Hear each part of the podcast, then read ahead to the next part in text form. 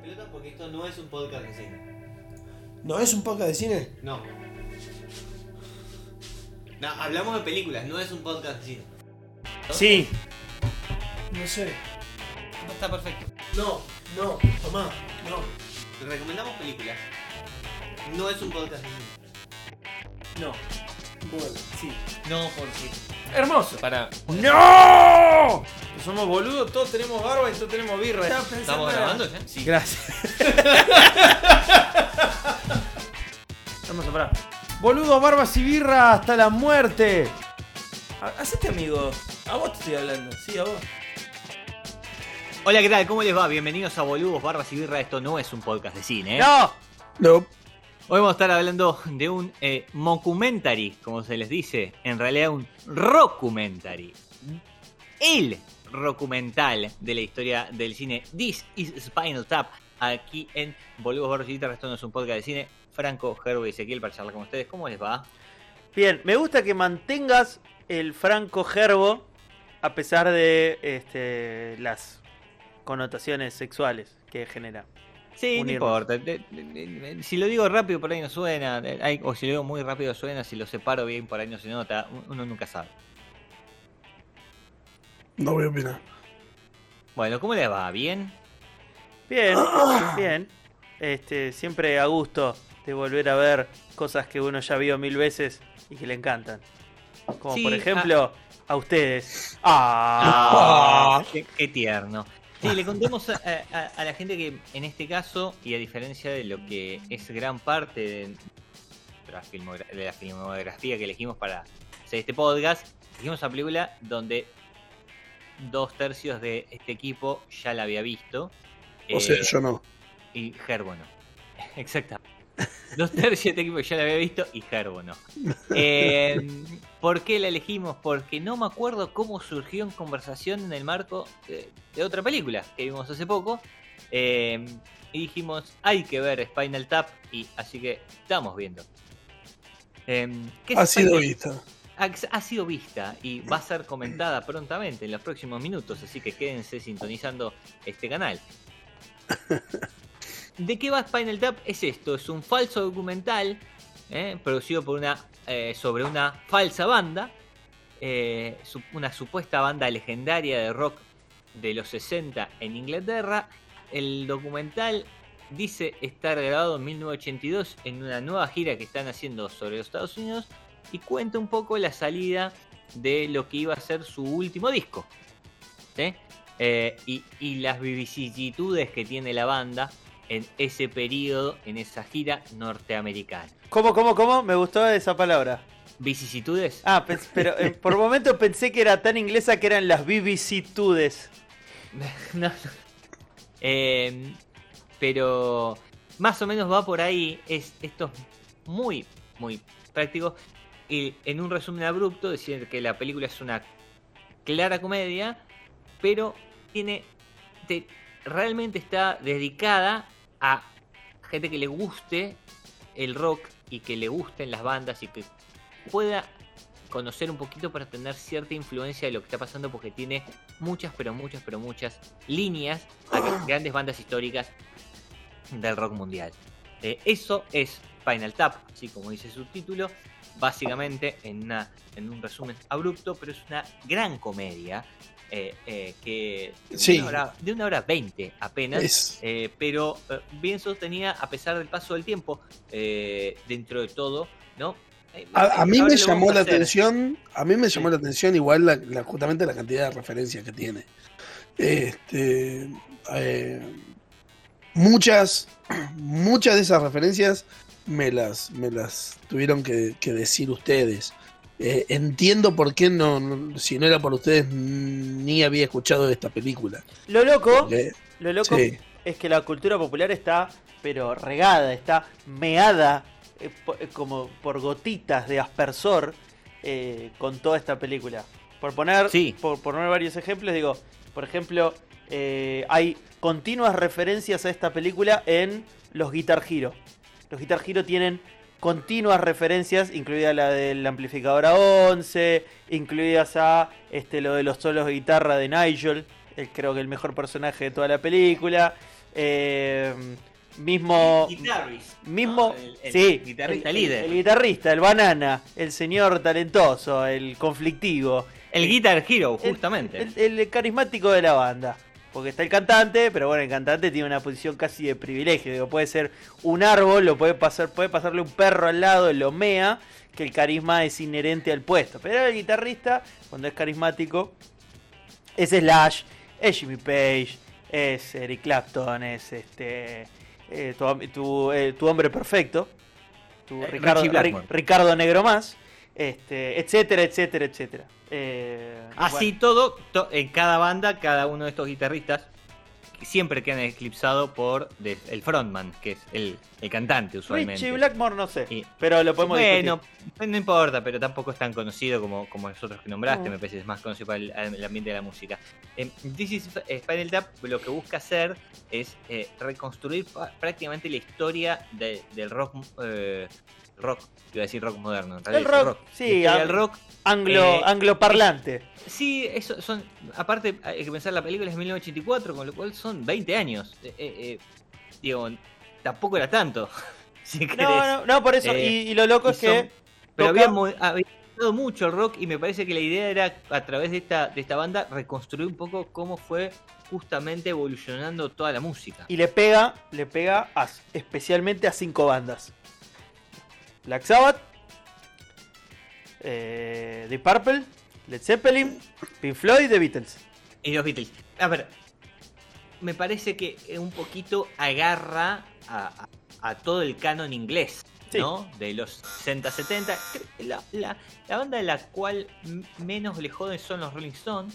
Eh, me parece que cualquier referencia sería un poco más atada de los pelos porque su historia es distinta, pero sí, los Beatles principalmente, sobre todo en, en la primera parte de la película. Y después todas las otras bandas, Led, eh, Led Zeppelin, mucho. Sí, sí. Eh, Ah, en y- realidad, a la, a la que más parodia es a Black Sabbath. Especialmente porque Black Sabbath hizo Stonehenge.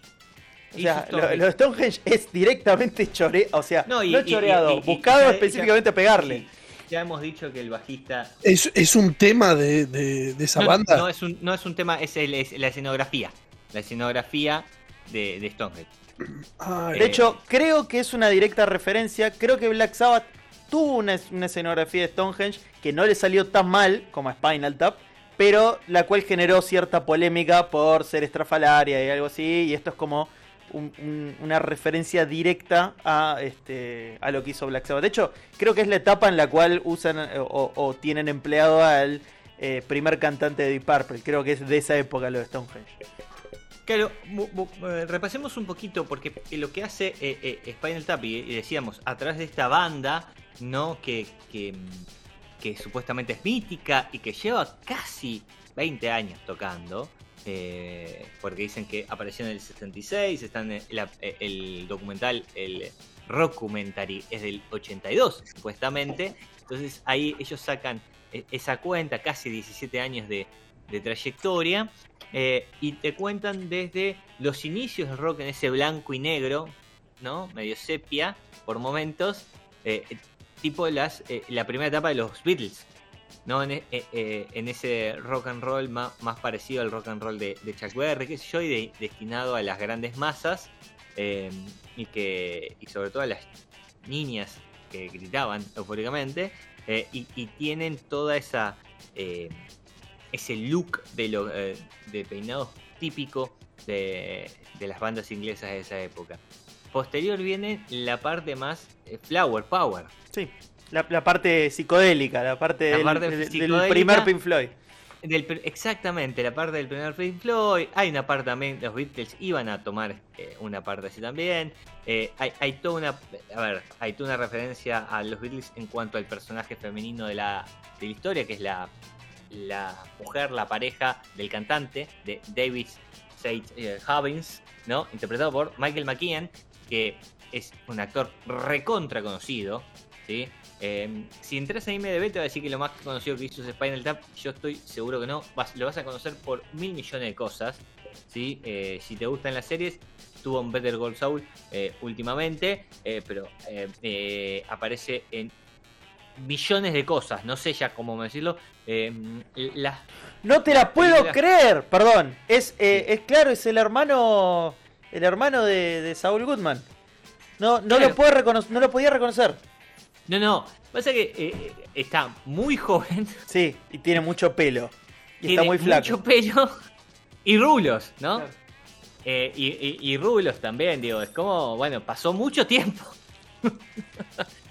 Pero, eh, eh, a ver, esta es una de sus grandes películas porque son de sus grandes protagónicos. Me da la sensación de lo que pasa eh, con eh, Michael McKean, que es eh, prácticamente siempre un actor secundario importante eh, a lo largo de su trayectoria. O Las grandes, las grandes películas o, o- o series en las que participa tienen más pinta de ser él un actor secundario más. Digo, entre otras cosas, no sé, está en Club. Peliculón. ob- obvio que es un peliculón. Y creo que nadie especialmente se lo va a acordar a él, que es el señor Green. Eh, digo, me, me parece que va un poquito por ahí la situación.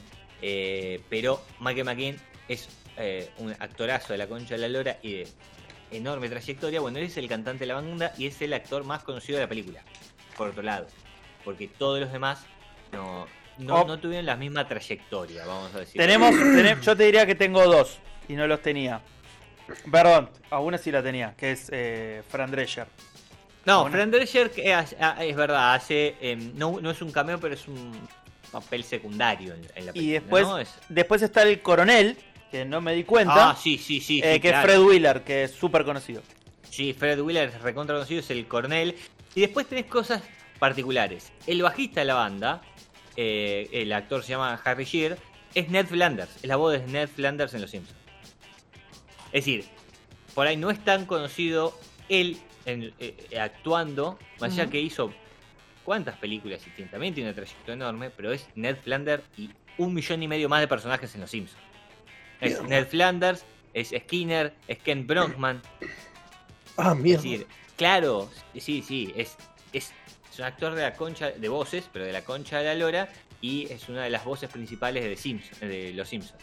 Eh, quizás un poquito más atrás, ¿no? Nos queda Christopher Guest, eh, que es Nigel, el, el guitarrista, que también tiene un montón de títulos en su haber, pero no ha ganado tanta popularidad por, por otro lado, por fuera de Spinal Tap.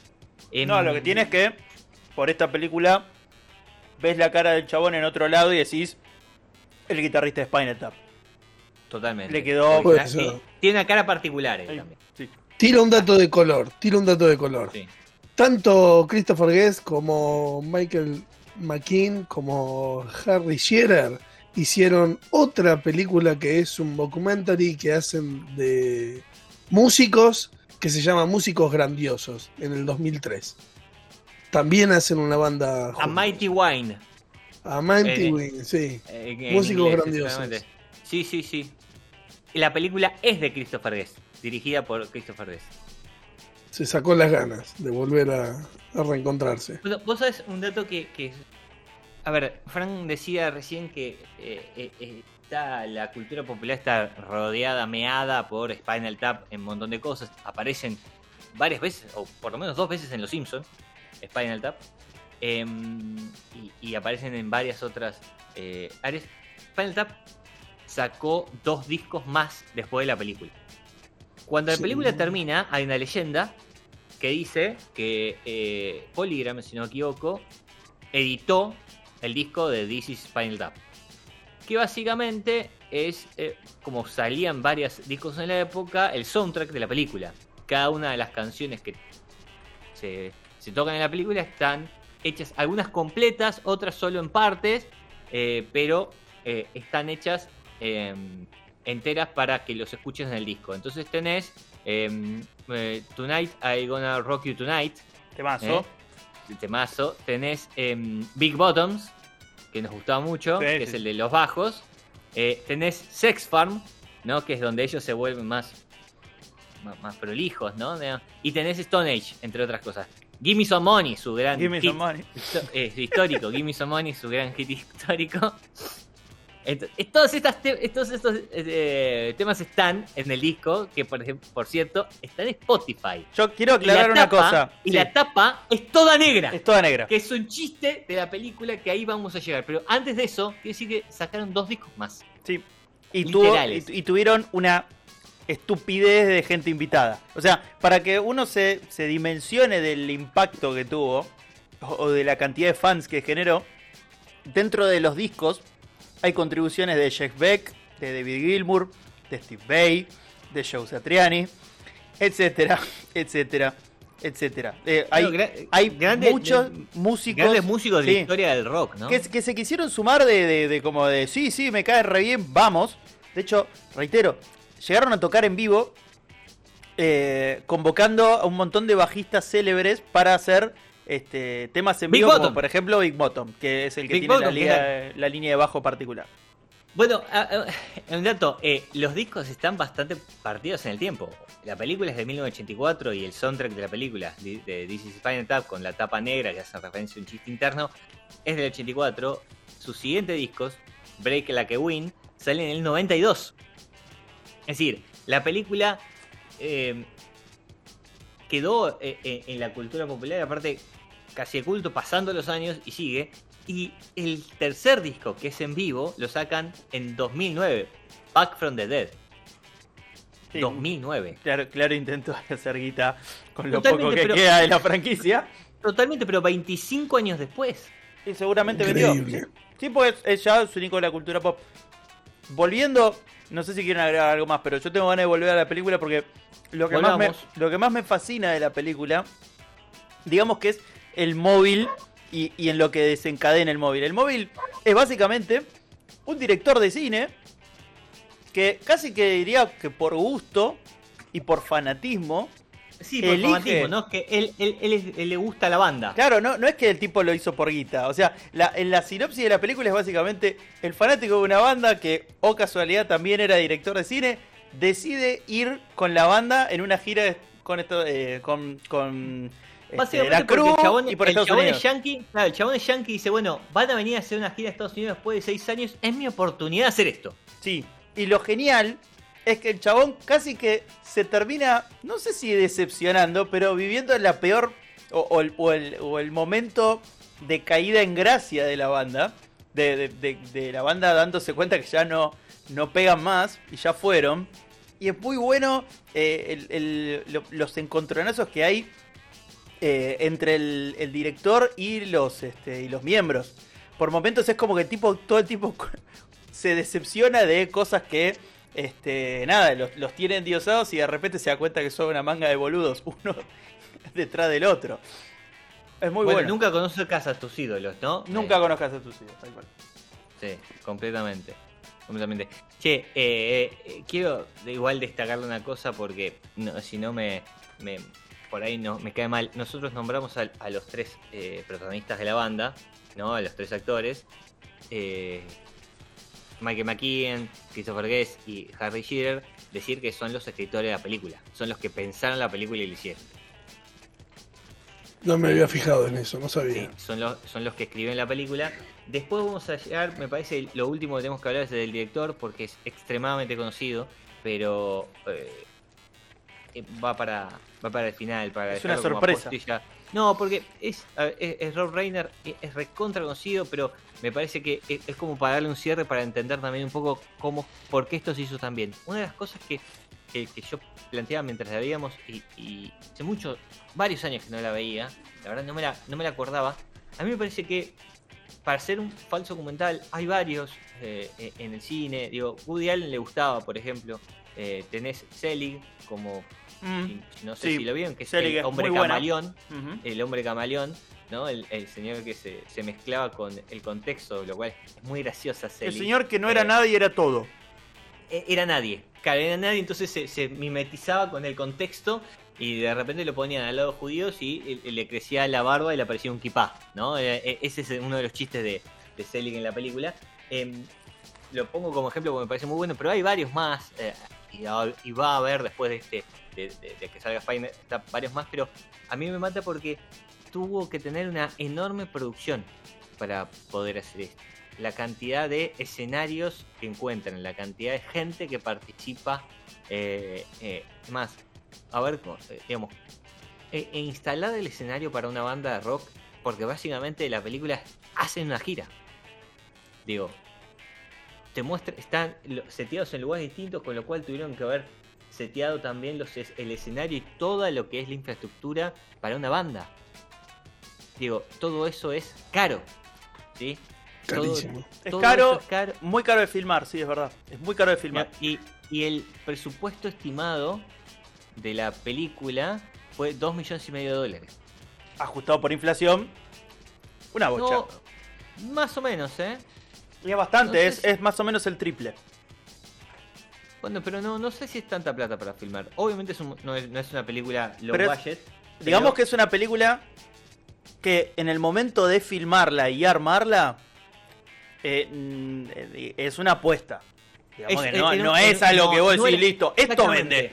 No era garantizado. Dos. Una de las cosas que me, me causa gracia son las escenas tipo documental que tiene la película, porque también tenés que tener a alguien que sepa hacer esto, de la cámara caminando en la, en, en la calle con ellos como, viste, viste que te hacen parecer como si no saben que están siendo filmados, que hoy lo, hoy lo tenemos mucho de, de todo lo que tengan que ver con reality shows, pero pasa mucho en los documentales, y sobre todo la primera parte.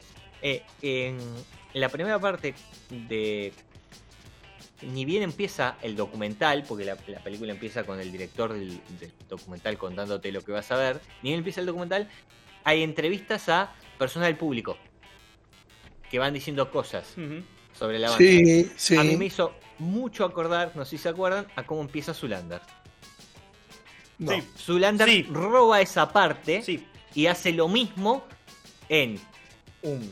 eh, en el cine- en hay un este caso, evento, hay un evento un en el evento cual de se I, están por un, presentar. un sí. evento de I, del canal I, y, y- un montón de periodistas preguntando a la gente qué opinan de Zulander. Eh, y es exactamente lo mismo, también en formato, en ese caso, el de Zulander es formato televisión, es como I te muestra las pasarelas, eh, y en este caso es, bueno, en, en la salida de un recital o en la, en la entrada de un recital, con la gente agolpada, eh, queriendo entrar, preguntando qué opinan de Final Tap. Que para cualquiera que haya visto alguna vez algún documental o algo sobre una banda o un, o un recital, todo el tiempo está. Sí. Digamos, es, es parte de lo que hacen cuando eh, eh, las bandas filman a veces recitales en vivo, tenés todo esto al principio, ¿viste? Gente gritando, ¡ay! ¡Amo Iron Maiden! ¡Sí! Y cosas así. Cosa, que- o sea, pasa. cosa que tomó hasta producciones nacionales como por ejemplo El Aguante. ¿Qué es Chaca para vos? Y aparece Olvídate, un gordo, Es una, es una forma de. dice que son todos putos, lo de, lo de Varela. ¿No? Que Son corren, que corren Eh. por allá, que corren en la estación. Digo, es una forma de documentar justamente. Y me parece que tiene muchísimas, muchísimos recursos la película que pasan desde eh, las entrevistas con cada uno de los personajes, ¿no? Con cada uno de los miembros de la banda, las, entrevistas personalizadas en, en distintos momentos. eh, eh, el, el fotomontaje de, de- de, bueno, de, de los espectáculos con la música y después las escenas de la vida cotidiana de la banda.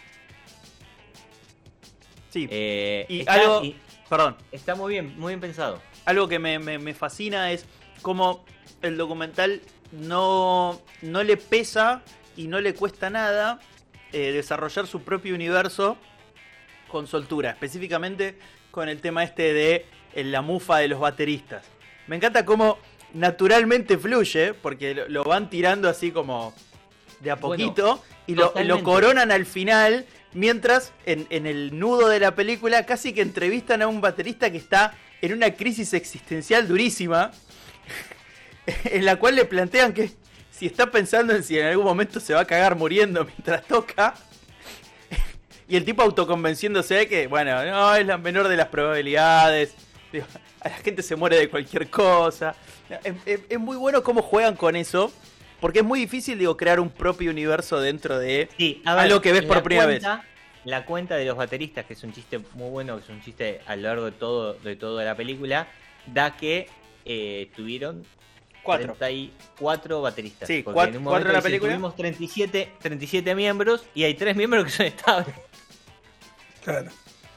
Así que hubo 34 bateristas en el- eh, a lo largo de los 17 años de carrera, supuestamente.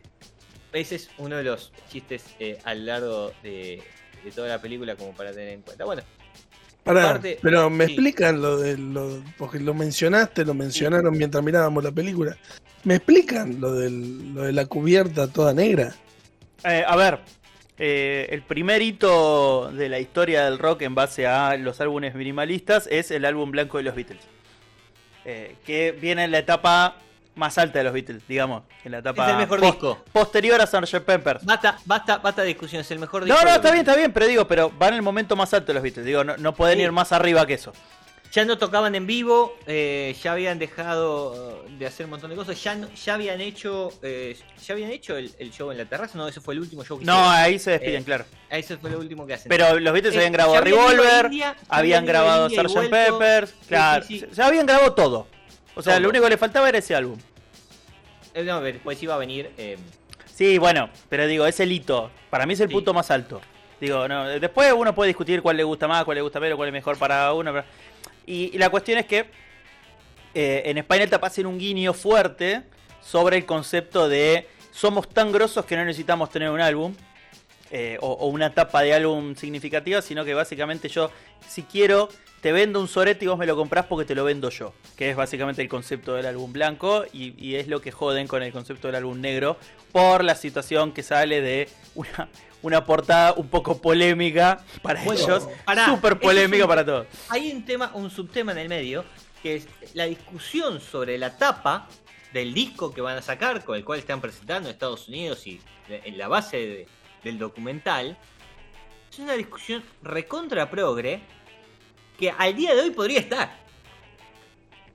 Digo, eh, la, la- la charla que tiene el representante de la banda con la nana Frain, eh, que le dicen, pero ¿por qué la, la, discográfica no nos quiere aceptar la tapa? Y le cuenta la tapa y dice, ¿no te parece un toque sexista? Y dice, no. es una discusión que, otra vez, tiene, ¿cuánto ya? 40 años de la película prácticamente, 38. Eh, y, y creo que la, se puede seguir dando hoy. Y me parece que tienen varios de estos puntos, al margen de todas las referencias que hicimos a las bandas. y eso, la, la película tiene esta discusión eh, super progre que está bastante más avanzada de las discusiones que daban en la época porque bastardea a toda la cultura del rock con esto del... Sí, eh, sin ir más lejos a Scorpions, que se, eh, zarpó un poquito con las tapas en su historia. Totalmente. Y, y- pero eh, por eso mismo, digo, el- la película, a- al margen de ser un, eh, digamos, una comedia, bastardea fuerte a, todo lo que era la movida del rock en ese momento. Hay, hay un montón como para, para tener en cuenta. Eh, y el chiste de la tapa negra era que, bueno, nada, después iba a pasar, ¿no? Fue como que se adelantaron la verdad. En un momento vino Metallica y lo hizo. Eh, y después del álbum blanco de los, de los Beatles en el 70, creo que es. Sí, digamos que el álbum, el Eh, álbum monocromático más famoso después del álbum blanco de los Beatles es el álbum es negro de el Metallica. álbum negro de Metallica en el 90. Entonces, eh, digo, Y lo llegó- peor, lo peor es que en ningún, en ningún momento nadie hizo una convención sobre si era el álbum negro. Metallica simplemente sacó un álbum que tiene su nombre. se Digo, llama Metallica. Claro, La- el disco se llama Metallica. nada más. Pero bueno, quedó simbólicamente como el álbum Pero negro es una porque. tapa negra con una eh, eh, eh, serpiente en un costadito. Sí. La, la, polémica, así. la polémica serpiente libertaria. Pero. Vos, vos- algo que vos decías, sí, sí, algo que vos decías, Fran, hace un rato y que, que tenía que ver con, eh, por ejemplo, cómo cuentan lo de los eh, bateristas muertos, es un- gran recurso que tiene la película, que estaría bueno que varios documentaristas lo tomen, que es que el, el director no opina diciendo nada. Vos no tenés que, en ningún momento te está guiando la, eh, eh, el, el documentarista sobre lo que vos estás viendo. Solo te lo muestra. Y vos sacás las conclusiones de que son unos pelotudos. Nunca, nunca te guía para decirte que es un mal en el documentarismo general. Que eh, eh, les- vamos a hacer un documental sobre tal cosa y es, bueno, es mi visión sobre tal cosa, entonces yo te digo que todo es una mierda. Y vos ves que todo es una mierda. Y te lo está diciendo constantemente, en vez de mostrarte que es una mierda, porque yo puedo tomar la misma decisión sobre lo que vos me estás, la misma opinión sobre lo que vos me estás mostrando. Y lo que está muy bien en esto es que documentalista que como comentábamos al principio, eh, Marty Divergi, ¿no? Se llama el, director del documental, que eh, está interpretado por Rob Reiner, eh, el director real de la película. Em, cuenta que es primero fanático, pero después no dice nada más. Durante la hora 20 de película no dice nada sí. el chabón. Básicamente el tipo presenta, presenta el documental diciendo bienvenidos a este ¿cómo se llama? La intimidad de la gira de la banda. Fin. Fin. No hay nada de más. No, totalmente. Y eh, lo, insisto, lo más interesante es que en ningún momento toma posición sobre si son o no son unos imbéciles, si está bien o está mal lo que están haciendo. Por ejemplo, en ningún momento hay un comentario del documentalista o de la gente que hace el documental sobre si la tapa del disco está bien o mal. Lo único que tenés es la opinión de ellos y la opinión de la discográfica a través de, eh, de la Nana Fine. Digamos, de Fran Drescher. Sí, Nada sí, dato de color. Si ustedes quieren ver eh, cómo eh, digamos, el documental de Spinal Tap eh, transcurre de la misma forma, idéntica casi, pero en un contexto real, se pueden mirar, es un documentalazo, es el documental de Anvil, una banda canadiense que nunca la pegó, pero que estuvo por pegarla en algún momento. El documental de Anvil es casi Spinal Tap. O, en, el momento en el cual van a un lugar y les cancelan un show, este, se pelean con el representante, el representante les consigue, en vez de conseguirle un viaje en avión, les consigue un viaje en micro, este, cuando tienen que hacer la reserva del hotel, eh, terminan cayendo en una posilga, digo, es literalmente todo todos los chistes eh, te diría hasta irónicos de, cómo eh, los tipos pasan de tenerlo todo a no tener nada, es exactamente ese documental. Nada, dato de color. Es, una experiencia que es, muy bizarra. Es el documental que la banda sí, en Anvil, en el caso Anvil. Bueno, y para terminar dijimos, quizás una de las cosas que hace que Spinal Tap sea tan buena es quién la hizo. Contamos, la escribieron los tres protagonistas de la película, Christopher Guest, eh, Michael McKean Harry eh, Shear, pero eh, la dirección es de Rob Reiner. ¿Quién es Rob Reiner? Eh, a ver, estoy seguro que lo conoces, pues un gordito pelado que lo habrás visto un millón y medio de veces. Yo lo tengo, pero no sé de dónde. Ah, puede ser de mil millones de cosas. Porque no solo es director, es actor, es productor, eh, hizo un montón de cosas, tiene un montón de títulos, aparece en un montón de películas y series y demás. Aparece en South donde lo maltratan enormemente, eh, para bien, ¿no? Eh, pero es un gran capítulo el que aparece Rob Reiner que, que está en contra, quiere que todo South deje, de fumar y, para hacerlo va a matar a Carman para ponerlo como ejemplo de que el, del que el cigarrillo mata. Oh. y, y, después lo pinchan y, y se empieza a desinflar porque le sale una pasta verde de la panza. Eh, tiene un prontuario hermoso, ¿eh? Sí, tiene un currículum hermoso. Bueno, Rob Reiner, primero que nada, no es casual que esta sea su primera película. Spinal Tap es su ópera prima. Con esto arrancó. Y voy a decir, loco, ¿cómo puede ser que un tipo que, haga esto como primera película, digo, con era un director principiante? No, pasa que no es cualquiera. Era el hijo de Carl Reiner. Que Reiner era un actor de muchísima trayectoria actualmente muy conocido como el viejo No Ocean's Eleven. El viejo pelado. Entre los ladrones, el viejo ladrón pelado. Ese es Carl Reiner y es el padre de Rob Reiner. Él es básicamente eh, hijo de, realeza de Hollywood histórica. Entonces siempre salió con muchísima eh, facilidades para las cosas. Sin embargo, es un gran director. Y con una serie de películas de la concha de la lora, como Cuenta conmigo. Como cuando Stephen King.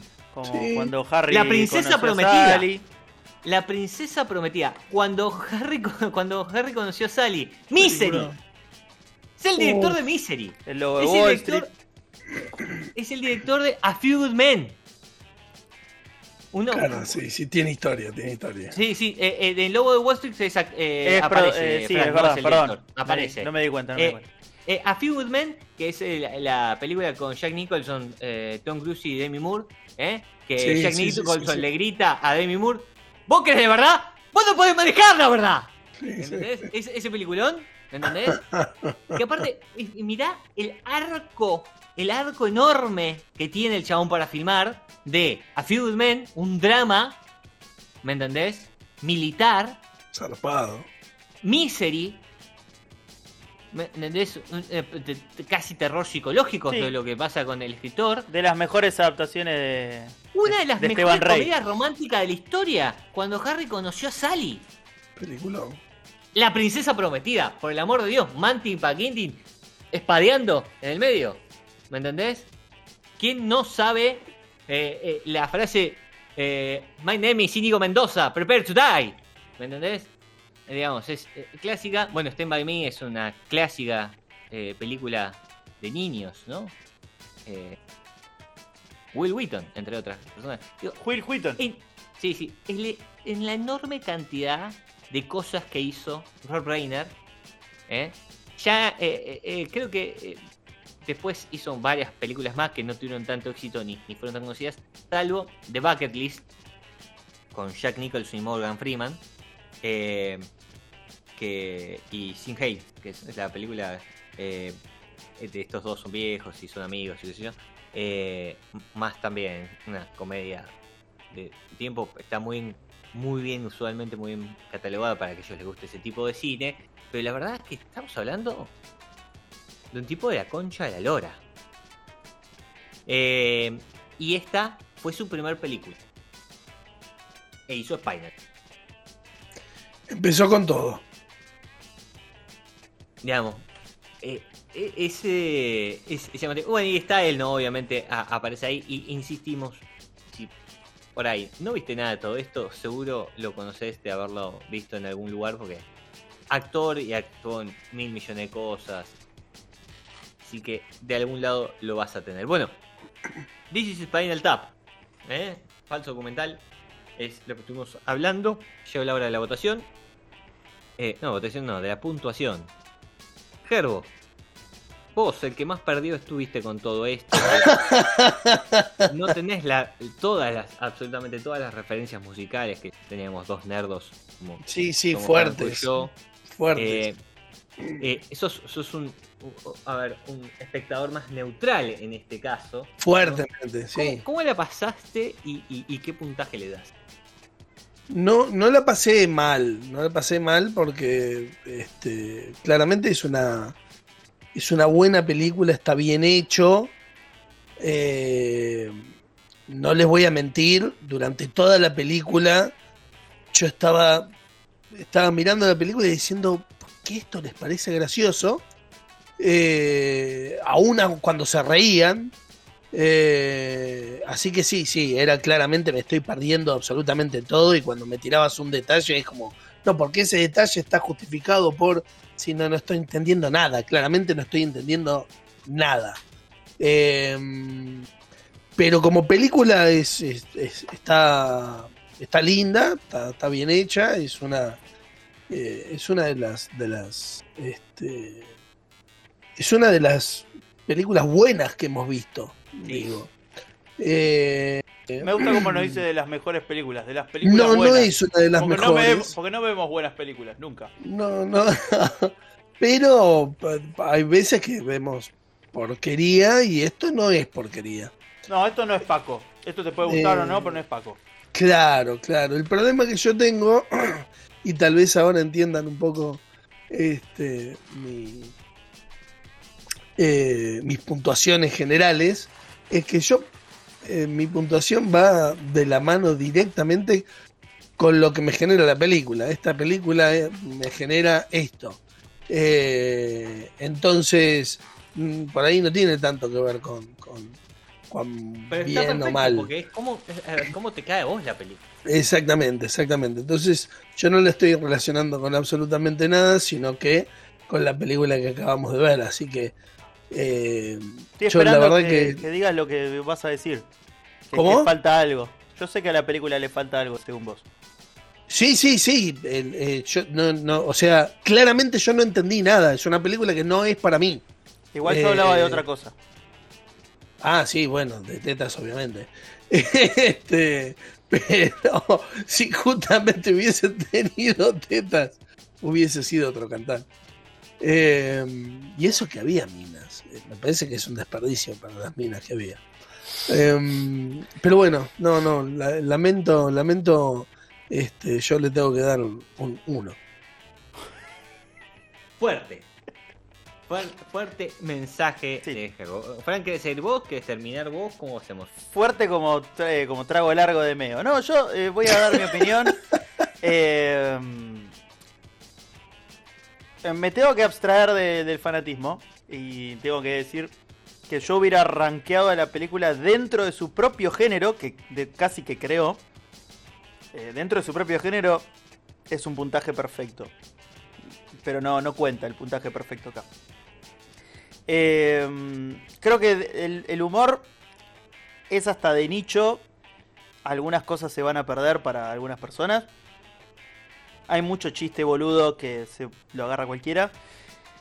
Eh, y la película está bien hecha. La podés ver hoy, la podés ver mañana. Se lo podés mostrar a alguien que no escucha el género. Se lo podés mostrar a alguien que no tiene ni puta idea qué pasó en la historia de la música. Y se caga de risa igual. Por ahí en menor medida. Para mí la película no me termino de decidir, le iba a dar un 3.50, pero le voy a dar un 4 porque me gusta, me, me gusta mucho. Digamos que le voy a dar un medio punto de fanatismo, le voy a dar 4 puntos. Bueno, yo, yo voy de- de la misma mano. Hay que entender cuándo salió. La película tiene 40 años ya. Y la verdad que para haber pasado 40 años la película está intacta. Tal cual, no podemos decir lo mismo de Gerbo. No, no, no. y después el hijo de puta soy yo, ¿eh? No, es- No, el hijo de puta más grande que conozco ya sabe quién es. No, no. em, para mí hay, hay algo que, que es una cosa, la verdad que para valorar en la, en la faz técnica, la, la película, si la hacemos hoy, no le cambiaría nada, digamos. La haría exactamente igual. Es, está bien. No, no, no, no- tiene por qué modificarse. Con lo cual ya es un gran valor en la faz técnica. Hablamos de, que Rob Reiner es un gran director y me parece que eso está ya además dicho. eh, con lo cual la película está, eh, está bien, todo está bien actuada, está, está, todo, está todo bien. Sí me parece que hay algo que vos decías, Fran, que es lo que yo coincido y venía en mi análisis, que para mí sí es una película de nicho. Para mí la película es graciosa si a vos te gusta lo que estás viendo. Digo, ¿por qué digo esto? Pero porque en su momento no estaba pensado así. Porque el rock, el rock and roll, era el mainstream total. Cuando la película salió, no había nada más grande que las bandas.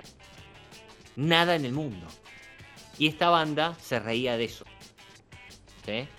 En 1982 cuando salió Led Zeppelin eh, recién se acababa de separar, los Rolling Stones iban a seguir tocando por 40 años más. Digo, eh, los Beatles ya no existían, eh, estaban empezando a aparecer algunos otros géneros, hablan mucho sobre el heavy metal, que era lo que estaba en ese momento ascendiendo como eh, lo que se estaba vendiendo. Y la película se ríe de lo más popular del mundo. Es como si hoy alguien hacía, haría un falso documental, sobre las redes sociales y se caga de risa sobre lo que pasa en redes sociales. O hacen un falso artista que tiene anécdotas de Lali, Trueno, este Pero eh, eh, Juan y Carlos Pindonga. que, eh, la única diferencia es que el rock es, es más universal y, duró. Pasó 40 años y todo lo- de lo que hablan lo podemos seguir referenciando. Eh, sin embargo, en ese momento quiero entender que era lo popular. Digamos, e- era lo que efectivamente estaba al tope de, de- de- Entonces, la película tiene sentido en ese momento. Tiene muchísimo sentido. ¿Por qué la banda es inglesa? Digo, porque no iba a ser yankee, porque las grandes, gan- grandes bandas de la historia Siempre son del rock fueron inglesas. Entonces, ya desde el- e- ese hecho, la banda empieza a darte, perdón, la película empieza a darte detalles para que vos te rías. Y después hay detalles muy, pero muy minúsculos que claramente son muy difíciles de percibir, ¿no? Eh, digo, en el momento cuando eh, eh, Nigel, el guitarrista, está tocando el piano, eh, y le dice, che, es una, eh, el director que se le está entrevistando le dice, che, es, una, es un, una- un tema muy lindo, ¿por qué nunca lo hiciste? Y dice, "Sí, me- es una composición en tres partes en re menor. No sé por qué, pero me da tristeza. Dice. Bueno, re menor es la nota más triste de, de- de las notas musicales. Pero es así, te lo sé, la parte de aprender música. Y solamente, ¿quién poronga puede apreciar eso. Y, y como, como remate, y como remate, el tema se llama La mi bomba del amor. Que, que Sí. es, es- claro, es, es un chiste de Capuzoto ya, ¿me entendés? Pasa a, a decir- Pero es con- constantemente irónico porque para ellos es serio. Es como cuando el bajista dice que cu- cuando ellos eran jóvenes hacían temas de mierda, pero por suerte evolucionaron y ahora tienen temas sumamente producidos y mucho más profundos como Sex Farm. que tiene dentro de sus dentro de sus frases eh, te- te- ¿cómo se llama? mi silobolsa está creciendo y está bien duro o este, voy a voy a nivel- clavar tu paja con mi ¿cómo se llama? con mi rastrillo no es- El, el nivel de ironía que maneja la película constantemente es tan grande que si vos no conoces un poco el universo del rock y que cómo eran las bandas, más allá de- del estereotipo general, yo creo que se hace difícil terminar de disfrutarla. Y la película es un 10 para aquellos que le guste. No puede bajar. Digamos, si a vos te gusta, seguiste, te gustan todas estas bandas, conoces la historia, qué sé yo, la película es un 10, es imposible sea mala, ¿me entendés? Porque ataca todos los puntos blandos que tiene la historia del rock. Entonces es un 10. Y si no te. Pero si no, te, te va a ser como Gerbo. Que, que porque él tiene razón. Digo, sí, sí, a mí me gusta la música, dice Gerbo. Y, nosotros, eh, acá entre nosotros tres, conocemos lo que le gusta. Eh, pero por ahí no sabe absolutamente nada de, todas las bandas a las cuales están boludeando la película. Entonces no se tiene por qué reír. Entonces es- termina siendo extremadamente nicho. Y para mí, eh, para 40 años después, digo, en ese momento no era nicho, en ese momento era mainstream y era gracioso porque era- se bardeaba lo que estaba popular, pero hoy, insisto, 40 años después de la película, termina siendo una película de nicho para aquellos que le gustan. Así todo está excelentemente hecho. Eh, así, más allá de esto, como bien decimos, también es una cuestión de opinión. Para mí la película es un 10. No le voy a poner 5, le voy a poner 4 yo también, porque me parece que hay que dejar un espacio a- Bien ahí. a la discusión. Pero eh, para mí eh, es total, la, la película es total. Yo me río con cada pelotudez chiquita que pasa. de- a- hasta el mejor chiste de la película, que no lo nombramos, y es el eh, amplificador a 11. Digo, ¿Por qué Bueno. lo tenés a 11? Porque suena más que 10. Bueno. ¿No podía sonar más fuerte 10? No, no, pero este suena a 11. ese es el ejemplo chiste es el el mejor chiste de la película. es el ejemplo máximo de cuán, cuán pe- cuánto mucho penetró en la cultura popular la película. O sea, el simple hecho de, de llevar todo a 11 eh, es algo que, no te digo que acá, pero en, en- en varios nichos es como, sí, obvio, este, está esa referencia y, y se hace ese chiste. Bueno. Que ahí estamos. Pará, pará. Sí. En IMDB también está ese chiste. En IMDB la- el, el rating va hasta 11, no va hasta 10. Ok, tienes, ¿qué, qué tiene? ¿8 de 11? Tiene 7.9 de 11. Sí. Bueno, más, eh, más claro el ejemplo no puede ser. Bueno, gente, hasta acá llegamos, ¿eh? This is Spinal Tap. Esto fue Spinal Tap en Bolus Wars y Birra. Búsquennos en nuestras redes, ¿sí? en Instagram, BB Podcast. Ahí nos van a encontrar. Pueden buscar también a través de las redes sociales. Son su podcast de cine. Y en todas las plataformas de stream podcast. Y nos. Nos encontramos la próxima nosotros. Chau, chau.